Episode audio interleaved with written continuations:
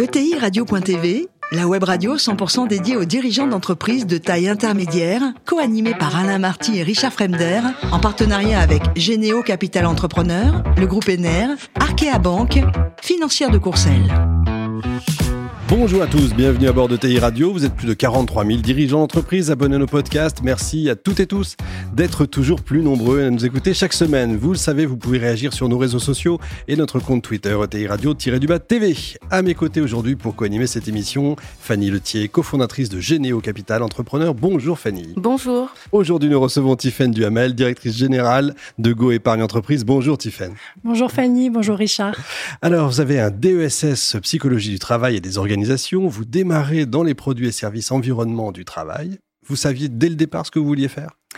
Je savais dès le départ ce que je voulais faire. Je voulais impérativement faire des ressources humaines et je voulais choisir à l'époque, hein, on est fin des années 90, une voie un petit peu originale, un petit peu disruptive. J'ai une personnalité un peu out of the box et je trouvais que la psycho et les ressources humaines euh, s'alliaient pas mal. Ça vous convient Voilà, ça me convient bien et c'était une approche voilà un peu originale. Ah, du coup, toujours dans les RH, vous rejoignez le premier brasseur de France, un univers complètement différent de là où vous étiez avant.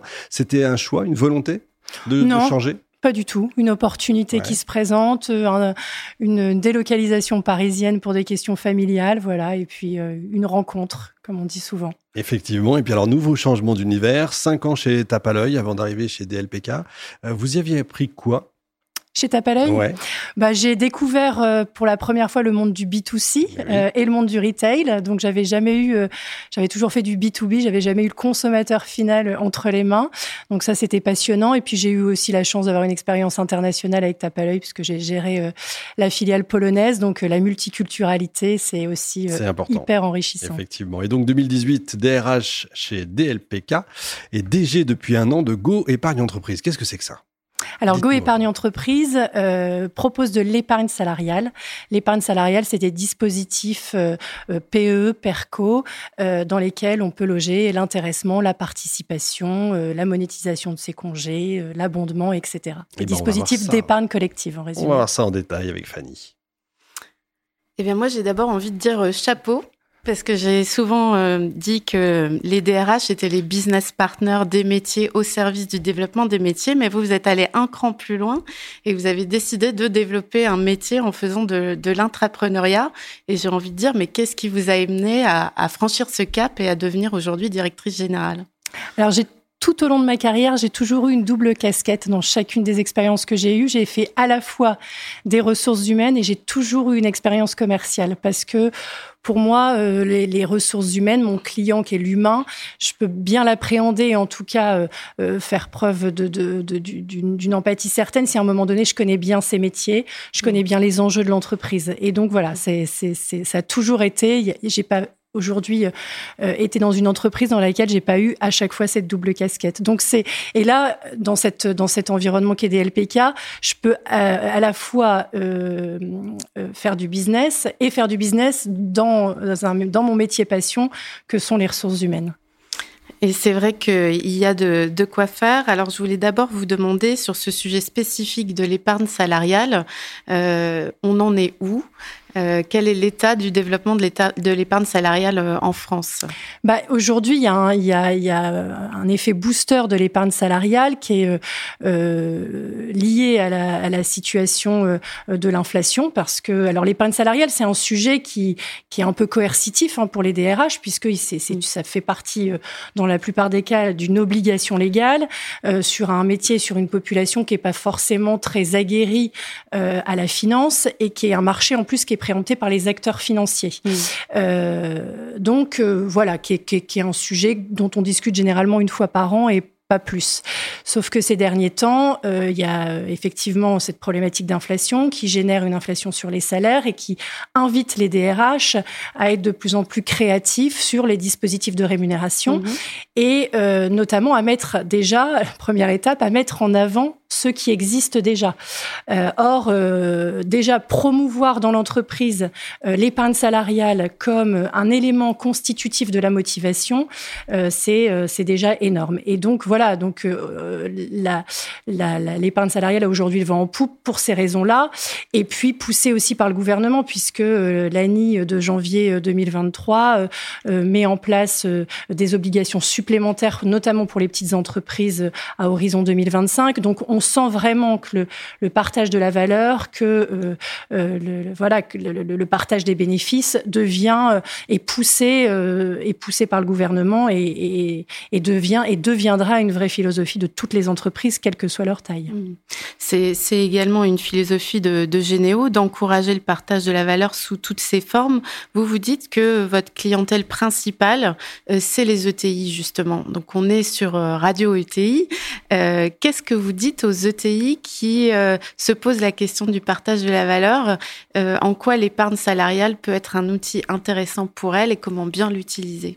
Bah, L'épargne salariale, c'est un super outil parce que c'est un outil euh, que je trouve très RH. C'est un outil. On, parle en ce moment de la rétention des talents, de la du, recrutement. C'est un véritable outil constitutif des, des attraits d'une entreprise. Des, attraits d'une entreprise.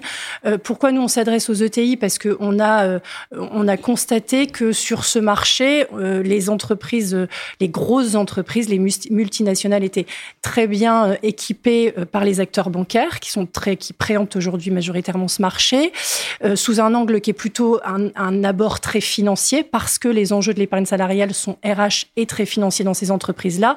Mais sur les ETI, selon nous, enfin nos convictions, c'est que le, le, les leviers sont plutôt essentiellement RH et RSE. Et sur ce marché-là, finalement, bah, il n'y a pas grand monde. Euh, il y, y, a les acteurs bancaires qui n'ont pas forcément cette, cette connaissance et cette compétence. Et donc, euh, le marché des ETI n'est pas forcément extrêmement bien adressé. Oui, il est adressé, mais pas forcément avec les bons arguments et avec les bons outils. Et alors, comment on les équipe, ces ETI Et puis aussi les salariés des, des, ETI qui connaissent pas forcément très bien comment ça fonctionne, tout ça. Et eh ben justement, on, on, on, donne un peu de, culture générale. On s'aperçoit que la culture euh, économique, elle est quand même très faible euh, de manière générale dans les entreprises. Le dispositif d'épargne salariale nécessite euh, un petit peu de connaissances, de la communication. Donc nous, on, travaille énormément sur les outils de communication, comment, enfin l'explication, c'est quoi l'épargne salariale? Déjà pour un collaborateur. Mhm. Il y a beaucoup de collaborateurs qui voient tomber à mi-année euh, une prime mhm. sans qu'elle ait été valorisée, sans qu'elle ait été expliquée. Euh, mhm. il y a des accords d'intéressement ou de participation qui sont des vrais leviers de performance pour l'entreprise qui ne sont pas animés. Donc nous, on apporte beaucoup. Enfin, notre notre oui, notre conviction, c'est d'apporter beaucoup beaucoup de pédagogie parce qu'il y a un double enjeu. Apporter de la pédagogie, ça permet à chacun de de s'approprier l'outil. Et puis c'est aussi une opportunité de parler de l'épargne salariale de parler de l'intéressement et de la participation tout au long de l'année de la formation, du conseil et puis peut-être aussi du, du sens. C'est vrai que les épargnants aujourd'hui, et en particulier les, les, salariés des entreprises, ont envie de donner du sens à leur travail, mais aussi du sens à leur investissement. Est-ce que vous vous distinguez dans la sélection justement des fonds que vous conseillez aux salariés pour le placement finalement de cette épargne salariale? Alors le sens, c'est hyper important.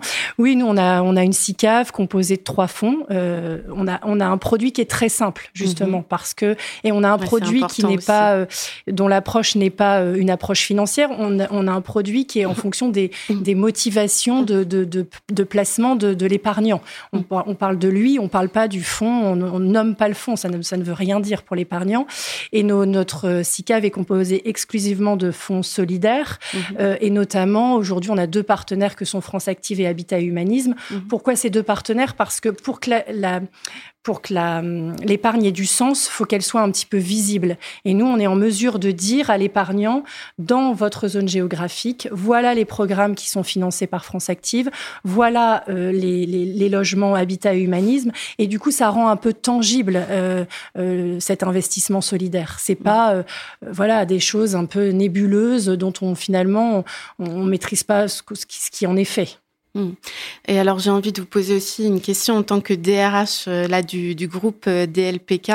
Euh, quels sont les autres mécanismes de partage de la valeur que vous avez pu mettre en place? Est-ce que vous avez été vers l'actionnariat salarié? Est-ce que vous réfléchissez en fait à, d'autres mécanismes, peut-être avec vos parties prenantes, un, un, fonds de dotation, je crois comprendre aussi? Alors on réfléchit beaucoup, oui, à l'actionnariat salarié. Moi j'y crois dur comme fer.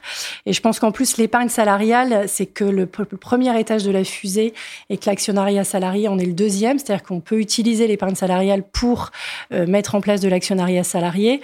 On s'aperçoit que les jeunes générations aujourd'hui, elles ont besoin, un grand besoin d'appartenance, mmh. un grand besoin de voilà de, de, de, de faire partie d'une aventure et mmh quoi de mieux que l'actionnariat salarié justement pour faire partie de cette aventure. Donc oui, oui, c'est une piste de réflexion qu'on a engagée. Alors c'est pas c'est pas très simple parce que dans les dans une ETI, euh, quand on est une grosse entreprise, c'est plus facile. Dans une ETI, les encours sont pas suffisamment énormes et le coût, le rapport coût en cours peut être euh, déséquilibré. Mais on va euh, de toute façon trouver des solutions pour y arriver parce que ça fait partie de nos valeurs. Et dernière chose, qu'est-ce que vous diriez à une DRH qui quitte un grand groupe, euh, qui rejoint une ETI pour aider à développer euh, cette entreprise? C'est quoi les, les, les, clés du succès pour une, DRH d'une ETI de croissance? Comment on est business partner? Bah dans une, enfin dans une ETI, moi je, je, je retournerai jamais dans un grand groupe, ça c'est clair. L'ETI c'est génial parce que l'ETI c'est euh, c'est la proximité, c'est euh, c'est euh, l'agilité, c'est euh, les des cycles de décision hyper rapides, c'est la possibilité d'être créatif, c'est la possibilité d'innover. Alors je vous dis pas que c'est pas le cas dans les grands groupes, mais souvent il y a un peu plus de voilà d'inertie dans les grands groupes, c'est un peu plus compliqué, c'est un peu plus politisé. Donc une ETI, voilà, c'est c'est Donc on a de l'impact. Ouais, on a de l'impact et on le mesure très vite et ça c'est c'est dingue. Tiffen, on dit que c'est le général de Gaulle qui a été le premier enfin l'un des premiers en tout cas, le grand déclencheur du principe ouais. d'épargne salariale, c'est vrai? C'est vrai, en 1967. Ah bah c'était hier matin, évidemment.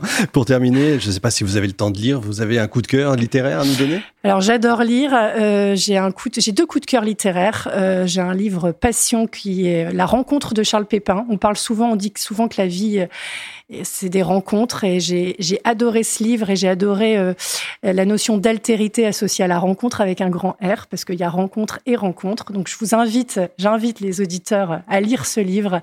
Et puis je suis, je suis euh, en ce moment très Modankawa. Donc euh, j'ai lu le troisième volet de Modankawa qui a écrit Kilomètre zéro, respire mmh, et qui mmh. vient de sortir euh, Plus jamais sans moi. Voilà sur les chemins de Compostelle. Kilomètre zéro, c'était le Kilimanjaro, c'est ça hein? Kilomètre zéro, c'était le Kilimanjaro. Ouais. Belle, euh, belle aventure. Merci beaucoup Tiffen. Merci également à vous Fanny. Fin de ce numéro de TI Radio. Retrouvez tous nos podcasts sur notre site internet et suivez notre actualité sur nos comptes Twitter et LinkedIn. On se retrouve mardi prochain 14h précise pour accueillir un nouvel invité. L'invité de la semaine de ETI Radio, une production B2B Radio.tv, en partenariat avec Généo Capital Entrepreneur, le groupe Ener, Arkea Banque, financière de Courcelles.